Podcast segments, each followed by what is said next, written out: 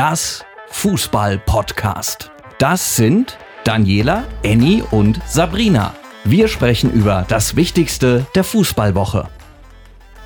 Das Fußball-Podcast, Folge 67. Guten Morgen, Annie und Sabrina. Schönen guten Morgen, ihr Lieben. Gut seht ihr aus. guten Morgen und ja, schade, dass wir nur Podcast machen, nicht Videocast. kommt noch, kommt naja, noch. Die einen sagen so, die anderen so, weißt du? Ich freue mich, euch heute Morgen zu sehen in einer spannenden Fußballwoche, in der wir ähm, einen neuen Trainer in der Bundesliga begrüßen dürfen. Das ging jetzt ganz schön schnell. Äh, Bayer Leverkusen, wir haben ja häufiger darüber gesprochen, vorletzter in der Bundesliga und am Dienstag auch in der Champions League kein Glück gehabt. Deswegen haben sie sich von Geraldo Seoane getrennt. Das ist soweit jetzt nicht überraschend, aber der, der nachkommt, und das auch war quasi die gleiche Meldung, das, äh, das hat mich persönlich jetzt schon ein bisschen überrascht. Das ist nämlich Ex-Profi Xabi Alonso. Und äh, treue Zuhörer werden sich erinnern, der war doch schon mal in Gladbach im Gespräch, wo wir gedacht haben, wow, der als Trainer in der Bundesliga, das wäre doch ein Brett. Wie habt ihr die Meldung denn aufgefasst, Sabrina? Also ich war auch ein bisschen überrascht und äh, finde dann das äh, Zitat von äh, Simon Rolfes dazu auch extrem stark. Mit Xabi Alonso haben wir einen Coach unter Vertrag genommen, der als Spieler über viele Jahre hinweg ein absoluter Weltklasse-Profi war, ein intelligenter Stratege und extrem erfolgreich in gleich drei der anspruchsvollsten europäischen Ligen. Jetzt ist die Frage, bist du immer, wenn du ein mega krasser, geiler, toller Spieler bist, auch ein mega krasser, geiler, toller Trainer? Dazu habe ich was, dazu habe ich was. Denn Jerome Boateng, waren ja, haben ja beide beim FC Bayern gespielt, sagte, er hat in meinen Augen alles, was ein Trainer braucht. Er ist sehr ehrgeizig und liebt den Fußball. Und diese zwei Dinge könnte man jetzt auch, und da bin ich mir sehr sicher, über Marc van Bommel sagen, über Stefan Effenberg und über Lothar Matthäus. Und die haben sich alle als Trainer probiert und es war jetzt nicht so mhm. das Gelbe vorbei. Die Frage ist ja, wie weit kann, wie, wie weit kann sich der äh, Herr Alonso von seinen eigenen Ansprüchen als Spieler trennen und das also quasi einen, einen, einen, neuen Weg aufmachen für eine ganze Mannschaft. Also jetzt nicht einfach das alles aus seiner Sicht sehen, wie er es gemacht hätte, wenn er auf dem Feld noch, als er noch auf dem Feld stand selber, sondern wie, wie weit kann er von oben einfach drauf gucken und äh, diesen ganzen Haufen irgendwie zu einer Mannschaft wieder formen und vor allem Richtung Tor wieder schicken auch so. Das ist die Frage. Aber wir werden sehen. Ich, ich, also ich war nicht überrascht oder so. Ich dachte nur so, oh, das ist ja mal lustig. Ich habe immer noch gewartet, dass einer hinterher schiebt, April, April für nächstes Jahr. Ich war ein bisschen überrascht, dass man Seoane tatsächlich schon nach dem Champions League-Spiel entlässt, weil man Aber hat ja die, aus die dem Champions League-Spiele scheinen jetzt die Entlassungsgründe zu sein, oder? ja, scheint so, scheint so. Aber man hat ja eigentlich gesagt, aus den nächsten zwei Spielen, also das am Wochenende gegen Schalke eingerechnet, braucht man zählbare Erfolge. Ich hätte jetzt mal, ich, ich hätte ihnen zugetraut, dass sie gegen Schalke was holen um ehrlich zu sein. Aber jetzt, jetzt ist es, wie es ist. Und wir haben am Wochenende mit Javi Alonso einen äh, Welt- und Europameister, zweimaligen Champions League-Sieger, ähm, auf der Bank bei Bayer Leverkusen und ähm, ich bin sehr gespannt. Wusstet ihr eigentlich, das, das war mir nicht so, nicht so klar, habe ich gestern mal beim Recherchieren rausgefunden, dass äh, in der Geschäftsführung oder dass der quasi Vorsitzende der Geschäftsführung bei Bayer Leverkusen Spanier ist? Und das schon seit 2018? Oha. Ja, also es gibt ja, das da. Hat jetzt aber nichts damit zu tun. Ja, es gibt da einige spanische, äh, spanischstämmige Menschen in der Geschäftsführung von, äh, von Bayer Leverkusen. Also man könnte sich vielleicht erklären, woher die Connection kommt. Aber das ist äh, nur eine Vermutung. Ich bin gespannt, was er machen kann. Ich habe ihn als sehr impulsiven Spieler in Erinnerung, der gerne auch mal laut wird und mal so sich hinstellt und aufbaut. Und ich glaube, das muss er als Trainer ganz schön zurückschrauben. Ja, vielleicht Oder ist aber auch. Genau, da bin also ich bei Annie. Ja. Also vielleicht gerade in der jetzigen Situation, äh, wenn man auf die Liga schaut oder eben nicht sich blenden ist davon, dass sie Champions League spielen, ähm, ist das vielleicht der, dann doch gerade der richtige Weg, dass jemand direkt und konkret und auch mal lauter seine Forderungen formulieren kann und möchte. Ja, das ist wie Magath bei Hertha letzte Saison zum Endspurt. Ne? Einfach mal einer, der wild umher brüllt, Panik, Schrecken verbreitet und dadurch so eine Art Rudelbildung ähm, irgendwie anschiebt. Na, wir werden sehen. Jedenfalls hoffe ich, dass, dass die Sportwelt jetzt nicht einfach nur wie gebannt auf Schabi schaut, sondern dass sie eben auch mal gucken, äh, was macht denn eigentlich die Mannschaft? Da spielen ja wirklich auch Leute noch Fußball, außer dass da einer an der Seite umherturnt. Das wäre mal so interessant. Also da bin ich ein bisschen gespannt drauf. Interessant wird es auch äh, am Samstagabend äh, beim Topspiel der Bundesliga, da das ist. Das Schmankerl. Ja, das ist, ey, komm, das ist einfach so. Also jetzt bin ich ja, ähm, wer, wer uns so ein bisschen ab und zu mal verfolgt in den vergangenen, wie viel? 68 mittlerweile? 67. 67, das Fußball-Podcast-Folgen, der weiß, ich bin jetzt mit dem Herzen nicht unbedingt bei den Bayern. Auch meine, mein Fanimpuls für Dortmund hält sich so ein bisschen in Grenzen. Ähm, aber diesem Spiel, dem kann man sich ja irgendwie nie entziehen. Ne? Also das ist ja immer so ein bisschen mit, mit Emotionen von allen Seiten aufgepeitscht. Aber ich habe, da ich ja so ein bisschen emotionalen Abstand zu diesem Hingucker habe, da habe ich mir das jetzt mal ganz genau angeguckt. Es spricht ja im Grunde genommen nicht so viel für Dortmund. Auch am Samstagabend nicht in dieser Partie. Wann haben die vor vier Jahren, haben die das letzte Mal in der Bundesliga gegen die Bayern gewonnen? Ähm, 2019 Supercup, aber gut, das war es dann auch schon. Ne? Ähm, ansonsten haben immer die Bayern gewonnen. Muss das jetzt auch am Samstag so sein? Also, wenn ich mir angucke, wenn ich mal kurz ausholen darf, ja, wenn ich mir angucke, was Dortmund am vergangenen Samstag in Köln veranstaltet hat, da war ich doch ein bisschen irritiert. Das wirkte so ein bisschen unorganisiert, die Abstimmung fehlte nicht. Das war so ein so, so ein bisschen blutleer. Die waren auch überfordert vom Kölner Publikum. Gut, das passiert den Besten, muss man auch dazu sagen. Ne? Und vor allem auch von diesen aufmüpfigen Gastgebern. Also die haben sich so, so Schnitzer wieder geleistet. Da kannst du zwar irgendwie 1-0 in Führung gehen, ne? aber wenn dann so ein, so ein Baumgart, so ein Köln-Coach in der Kabine steht zur Pause und da so richtig die, die Jungs aufjuckt, ne? dann kannst du mal sehen, was, was, so, was Magie, dieser Feenstaub von Baumgart, was der alles machen kann. Köln, wie angestochen, kommen die aus der Kabine und dann macht es Bäm, Bäm, Bäm, drei Dinger rein. Dortmund wusste gar nicht mehr, wo es herkommt. Und das darf nicht passieren. Das darf einfach nicht passieren. Und vor allem, da haben wir es wieder wie in der vergangenen Folge schon gesagt, der, der größte mh, hm, Schwachpunkt für mich bei Dortmund ist halt die Abwehr. Das Schlotterbeck. Der hat sich wieder so ein, so ein, so ein paar Schnitzer geleistet, die, wo du immer denkst, so, das, das geht doch gar nicht, Junge, was machst du denn? Da nützt es auch nicht, dass er sich irgendwann hinstellt und sagt, ja, ich weiß, ich, ich bin da so ein bisschen äh, unkonzentriert. Ich würde sagen, das ist einfach keine Kontinuität, die der Junge da hinten bringt. Und ich weiß auch nicht, wie lange der Terzic sich das bei dem Buben so anschaut. Jetzt habe ich dann aber gestern in Vorbereitung auf das Fußball-Podcast total selbstlos mir am Abend das Champions League-Spiel angeguckt Borussia. Und da muss ich sagen, sau stark. Ohne Reus, ohne Hummels, Bellingham wieder mit Kapitänsbinde. Und da habe ich eine schwarz-gelbe Einheit gesehen. Das war im Grunde genommen eine, eine mega Hummel, die da ähm, Sevilla richtig auseinandergenommen hat. Das hat so einen Spaß gemacht zuzugucken. Abgesehen, hier sind wir wieder, von einigen kleineren und auch einem größeren Schnitzer von Schlotterbeck. So, mein Lieblingswort bleibt auch an dieser Stelle wieder Kontinuität. Könnte das aber, was die gestern gemacht haben, am Samstag gegen die Bayern in Pfund sein? Jein, denn auch die Bayern haben ja plötzlich wieder richtig Bams dabei. Ne? 5-0 Dienstag Champions League Pilsen, 4-0 davor äh, gegen Leverkusen. Ähm, das war ein Ausrufezeichen. Das war wie der Dobermann pinkelt an Zaun von, von einem Tollpudel.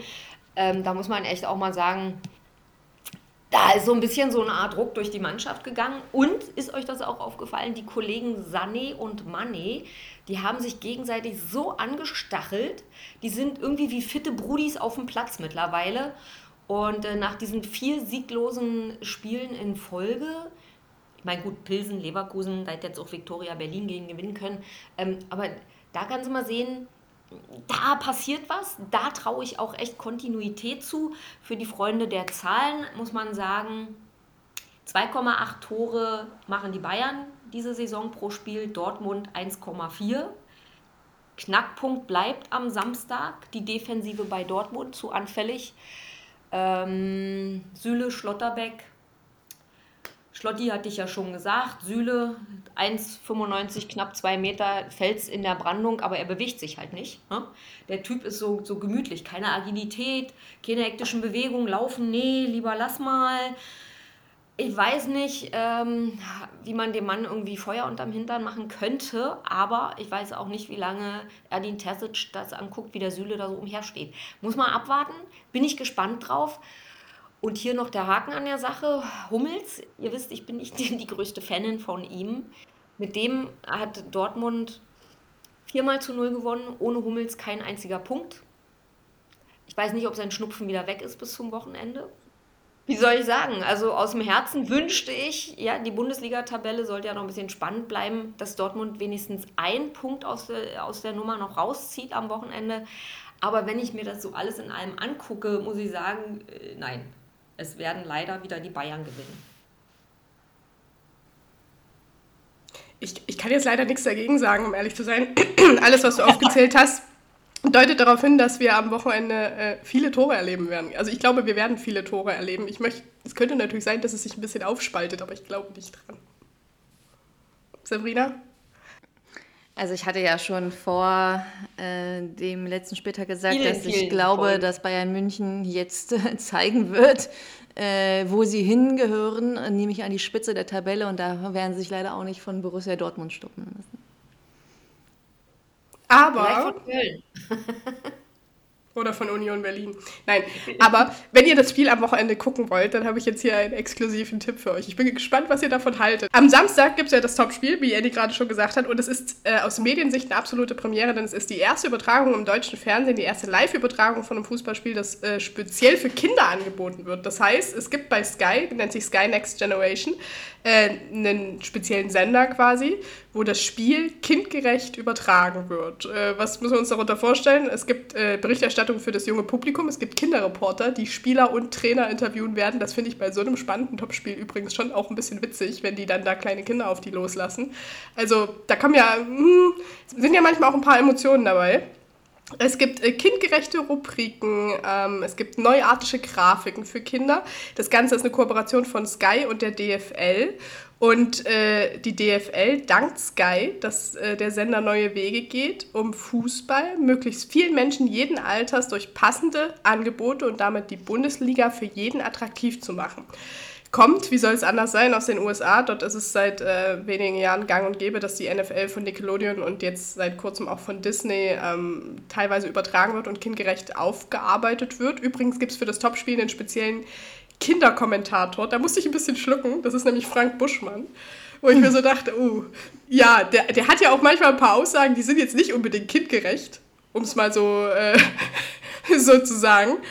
Genau, und ähm, meine Frage an euch wäre jetzt, ist sowas denn notwendig? Muss sich die Bundesliga denn bewegen, um in der Generation nach uns attraktiv zu bleiben? Auch bei so einem eigentlich attraktiven Spiel?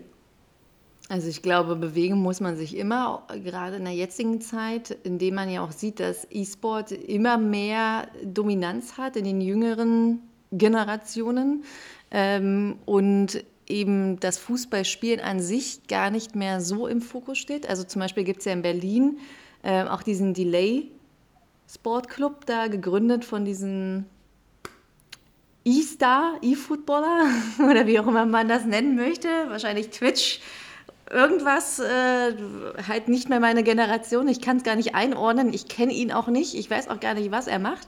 Aber er ist mega erfolgreich damit, hat Millionen äh, Abonnenten, hat jetzt halt eben auch einen ähm, Sportverein gegründet, wo auch viele Kinder und Jugendliche am Wochenende hingehen, um sich ähm, diese Spiele auf unterstem Niveau anzuschauen und einfach feiern, wer alles dabei ist. Hat ja, glaube ich, auch in München letztens so ein ähm, äh, Wettbewerb halt ausgespielt in der Halle mit verschiedenen Promis auch aus der E-Sport-Szene. Und ich glaube schon, dass man da dankbar sein muss, dass sich dann diese Menschen auch stark machen und die Kinder dann tatsächlich zu den Plätzen locken. Was mich bei Sky jetzt interessieren würde, ist das verschlüsselt oder unverschlüsselt?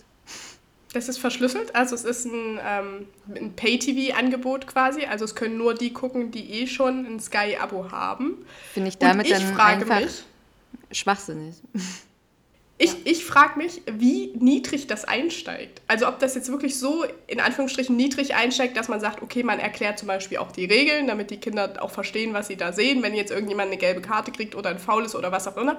Oder ob das jetzt einfach nur, und so ist es nämlich im Falle der NFL, grafisch cool aufgearbeitet ist. Wenn die nämlich zum Beispiel irgendwie, keine Ahnung, einen Touchdown werfen, dann geben die dem Touchdown so einen Effekt, als wäre das irgendwie so ein, so ein super Heldenelement zum Beispiel. Und das sind halt teilweise so kindgerechte Sachen in deren Augen. Also, also du meinst, es ist mehr wie so ein, wie so ein Comic? Also ja, genau, so ein bisschen Comic-mäßig Also mehr, mehr Togo als Kika. Zum, Beispiel, zum Beispiel ja, so. Und wenn ja, es nur das ist, ist es, glaube ich, was, was, äh, worauf wir gut verzichten können, um ehrlich zu sein. Aber wenn es wirklich darum geht, die Kinder an den Sport heranzuführen, dann finde ich es eigentlich auch gut, dass man sich da bewegt und dass die DFL und damit auch die Bundesliga neue Wege sucht, weil ich glaube, es wird für die Generation nach uns echt schwierig, sich 90 Minuten auf ein Spiel zu konzentrieren. Auf jeden also, Fall. Du hast ja 3000 Ablenkungen und eigentlich, also auch ich kann mich selten auf Fernsehprogramm, was länger als 10 Minuten dauert, äh, allein fokussieren. Also man daddelt doch näher dran an der jungen Zielgruppe, als du denkst, Sabrina. man, man, man daddelt ja trotzdem immer irgendwie am Handy oder unterhält sich nebenbei oder guckt dann irgendwas nach oder wie auch immer. Und ich bin auch so, wenn ich äh, Fernsehen schaue, dann habe ich auch ganz oft das Gefühl, gerade in dem Augenblick dann mehr über eine Sache erfahren zu wollen oder ähm, in eine Community einsteigen zu wollen, die das dann diskutiert. Insofern finde ich diese Wege ganz in Ordnung ich finde es halt dämlich, dass es verschlüsselt ist, weil damit ähm, ebnest du ja nur Kindern den Weg, deren Eltern ja sowieso Sky haben, die also höchstwahrscheinlich sowieso ab und zu Fußball mitschauen. Und da sind wir schon beim nächsten Punkt. Ja. Wie funktioniert das denn? Ne? Also wenn der Papa jetzt wirklich oder die Mama von mir aus will jetzt wirklich dieses Topspiel sehen, na, dann will die ja wahrscheinlich auch dieses Topspiel sehen. Und wenn es das Kind interessiert, setzt sich das daneben. Aber ich kann mir jetzt nicht vorstellen, dass die Eltern dann den Kinderkanal in Anführungsstrichen einschalten also da, die Hemmschwelle finde ich auch sehr hoch und man kann Sky ja nur auf einem Gerät nutzen in der Regel. Das heißt, du kannst jetzt auch nicht sagen, hier setze ich in dein Zimmer und guck das da. Also so ganz so funktioniert das noch nicht. Ich bin gespannt, was, was am Ende die Bilanz davon ist. Also mich würde jetzt an der Stelle mal interessieren, wie viel Geld ist denn da geflossen, um, um also ich meine, es ist ein gutes Konzept und es ist immer toll, Sachen auch zu erklären und eben mal von einer anderen Seite zu betrachten. Ähm, auch kindgerechtes darzustellen, um eventuell den Nachwuchs so ein bisschen mit ranzuziehen, den Nachwuchs am Zuschauen im Übrigen äh, mal ranzuziehen. Aber äh, mich würde da echt interessieren, wie viel Geld ist da geflossen und, und wenn ich schon, also geht es um den Nachwuchs für die DFL an, an Spielern, an, an fußballbegeisterten Kindern, die die äh, sich selbst bewegen wollen? Oder geht es einfach nur plump um Nachwuchs, die das nächste, die nächste Generation an Sky-Abos abschließen? Oder wie es dann auch immer heißen wird? Das ist für mich so eine Frage. Also zu den, zu den Kosten der Übertragung kann ich dir nichts sagen, aber zu den Hintergründen, die sind eigentlich ganz klar. Man orientiert sich an der NFL, da wird das Ganze gemacht, um einfach die, die Begeisterung für die Clubs zu erhöhen und damit auch die Merchandise-Verkäufe zu erhöhen. Und ähnlich ja. wird es in der Bundesliga sein. Man will die Bundesliga einfach vermarktungstechnisch attraktiver machen in der jungen Zielgruppe, um noch mehr Fanartikel zu verkaufen. Was anderes ist es eigentlich in dem Moment da nicht. Da bin ich auch einfach, denn das ist für mich Kokolores, können sie machen, super, aber das toucht mich überhaupt gar kein bisschen. Also ich würde es schön finden, wenn die dann sagen, so und wir haben jetzt hier 25 Millionen äh, neue Abos gemacht, weil das so super gelaufen ist und das Geld nehmen wir jetzt und, und stecken es in die Kreisliga, Jugendverbände, damit die eine richtige Dusche kriegen, damit die über den Winter warm duschen können nach dem Training, die Kinder. Da machen wir jetzt einen Spendentopf auf. Da wäre dann wieder Sachen, wo ich sage, so, oh, meine Fußballromantik innerlich, die blüht gerade auf. Aber bei so Sachen, ja, nett, aber ich brauche es nicht. Ist ja auch erstmal ein Testballon. Also wir werden sehen, ob sie es äh, jemals wieder machen nach dem Wochenende.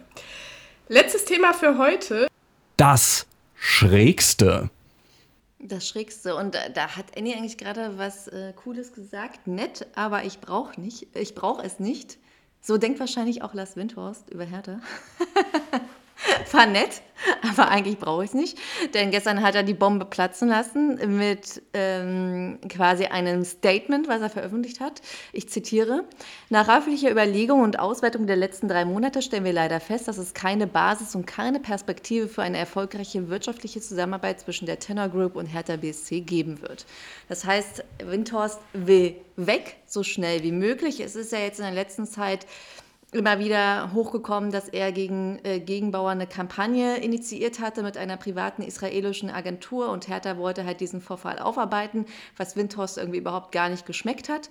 Und äh, jetzt will er also raus aus diesem Investment, was, äh, glaube ich, von viel Trubel und äh, Risiko bestimmt war und wenig von Gewinn. Man könnte auch sagen, gar nicht von Gewinn. Er hat ja insgesamt 375 Millionen investiert, gestaffelt über drei Jahre. Und 2019 hat er angefangen und hat sich ja dann auch hochgearbeitet in seinen Prozenten, die er an dieser GmbH äh, und KKG ähm, gehabt hat. Und ähm, am Ende des Tages muss man einfach sagen, der sportliche Erfolg ist halt durch Windhorsts Engagement nicht eingetreten. Also vor Windhorst.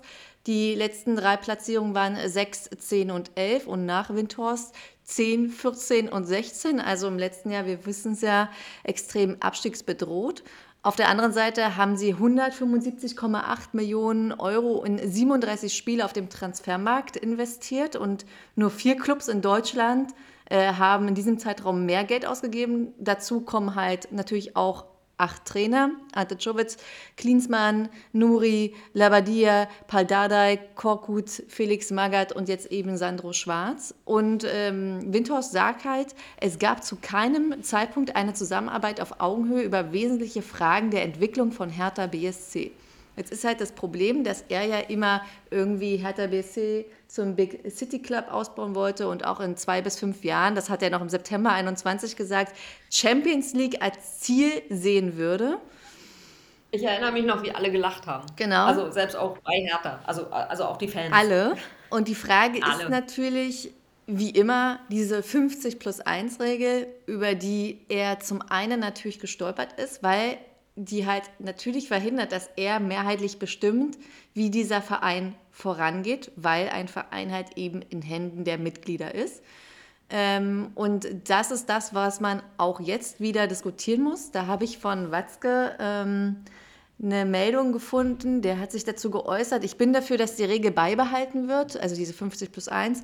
Wenn ich Vorgänge wie gerade bei Hertha BSC erlebe, bestärkt mich das noch einmal mehr in meiner Meinung. Zitat Ende. Und ich finde halt aber, dass diese 50 plus 1 enormes Problem in der Bundesliga ist, weswegen die Bundesliga auch nicht so vorankommt und irgendwie keine Seite in der Bundesliga so richtig zufriedengestellt werden kann. Also weder die Investoren, weil sie halt nicht so richtig mitmischen können, sie sind immer in der Gefahr, irgendwie, dass ihr Investment nichts mehr wert sein wird am Ende des Tages oder sie ihr Investment nicht so gestalten können, wie sie es eigentlich haben wollen und wo sie eigentlich hinwollen. Und auf der anderen Seite ist natürlich auch immer der Verein da, der sagt, ja, wir wollen aber nicht, dass es unser Tagesgeschäft irgendwie dadurch berührt wird und wir wollen auch keine Einmischungen und so weiter. Und da treffen immer diese beiden Parteien aufeinander und da gibt es extreme Spannungen. Und eigentlich ist das, worüber Lars Windhorst jetzt gestolpert ist. Ich finde es halt spannend, wer diese Anteile jetzt kaufen wird oder kaufen soll auf dem aktuellen Oder Markt. kann. Auch kaufen kann. Und kaufen Also, kann. Das ist ja auch noch so eine Frage. Ja. Ja, ich erinnere mich noch an äh, Kai Bernstein, vor 100 Tagen wird Präsident und er sagte dann irgendwie sowas wie, ja, wir werden das jetzt hier alles ändern, wir reden miteinander, nicht übereinander. Und genau das passiert ja gerade gar nicht. Das läuft schon mal so suboptimal. Ähm, aber alles in allem muss ich echt auch sagen, das Ganze liest sich wie so ein, wie so ein Krimi von John Grisham. Ich hatte das vorhin ja schon mal so kurz so gesagt, das ist so, ein, so die Kanzlei, der Anwalt, äh, die, das verbummelte Investment, keine Ahnung. Was, was mich an der ganzen Sache nur so, so, so ein bisschen auch anfasst, ist, dass ich weiß jetzt einfach nicht, wie, wie kann Sandro Schwarz zum Beispiel dieses, diese, geballten, diese geballte Gülleladung, die jetzt über dem ganzen Verein ausgekippt ist, wie kann der das von der Mannschaft fernhalten und wie, wie wollen die am Sonntag gegen Freiburg bestehen? Ich meine, ja, die Fans stehen hinter der Mannschaft. Das ähm, hat der Kai Bernstein ja bis jetzt ganz gut äh, hingekriegt, dass er die Ultras da so ein bisschen wieder zurück zur Mannschaft gebracht hat oder die Mannschaft dahin. Aber die Frage ist, wie, wie wollen die das da machen am, am Sonntag? Ich weiß es nicht. Also, wenn, wenn wir da richtig wieder einen Arsch versohlt kriegen, dann hat das, glaube ich, gar nicht so viel mit, mit den sportlichen Leistungen zu tun, sondern einfach mit diesem ganzen Bromborium. Wie seht ihr das? Ja, ich würde es Gebt mir Positives. Ja, also ich äh, finde, also natürlich kann so Unruhen eher kurzfristig äh, für sportliche Unruhe auch dann wiederum sorgen. Ich glaube aber, dass Hertha natürlich aktuell dann auch ähm, ziemlich äh, vor Problemen gestellt sein wird, mittelfristiger Sicht, was die Finanzlage angeht. Ähm, und das kann man eben nicht von der Hand weisen, ähm, dass das Geld von Las Windhorst denen durchaus weitergeholfen hat. Und sie müssen ja dann auch erstmal einen Käufer finden, will Hertha BSC sich ja auch offen dafür zeigen und auch äh, in Gespräche mit der Tenor Group dann treten, um dann einen eigenen geeigneten Kandidaten zu finden. Die Frage wird halt sein, ob man dieselben Ansprüche an diesen Kandidaten hat, äh, der das dann übernehmen könnte. Und ja, ob überhaupt also, dann jemand gewillt ist, dass nachdem wir mitbekommen hat, mit dem Investment von das Windhorst umgegangen worden ist, äh, dann da einzusteigen aktiv. Genau. Und da ist dann schon wieder die Frage, wer kann denn jetzt noch die, die wenigen, ich sag mal, ich nenne es mal Leistungsträger in der Mannschaft. Also wie sieht da denn die weitere Finanzierung aus? Also ist der Impuls dann eher, ich, äh, das äh, Transferfenster ist nicht mehr weit, ich gucke mich mal lieber woanders um, bevor ich hier gar keine Millionen mehr kriege. Also das wird auch noch spannend äh, zu sehen sein. Also wie, wie kannst du da die Leute halten? Also ich finde es schön, dass ihr das gerade erstmal so aufgearbeitet habt, weil stellenweise habe ich es auch einfach nicht mehr begriffen. Ich habe es vorhin schon zu Annie gesagt und, und sagte sie, sag mal, das, also das mit dieser israelischen äh, Detektei, da, da war ich dann irgendwie raus. Also das habe ich dann nicht mehr verstanden, was das jetzt sollte.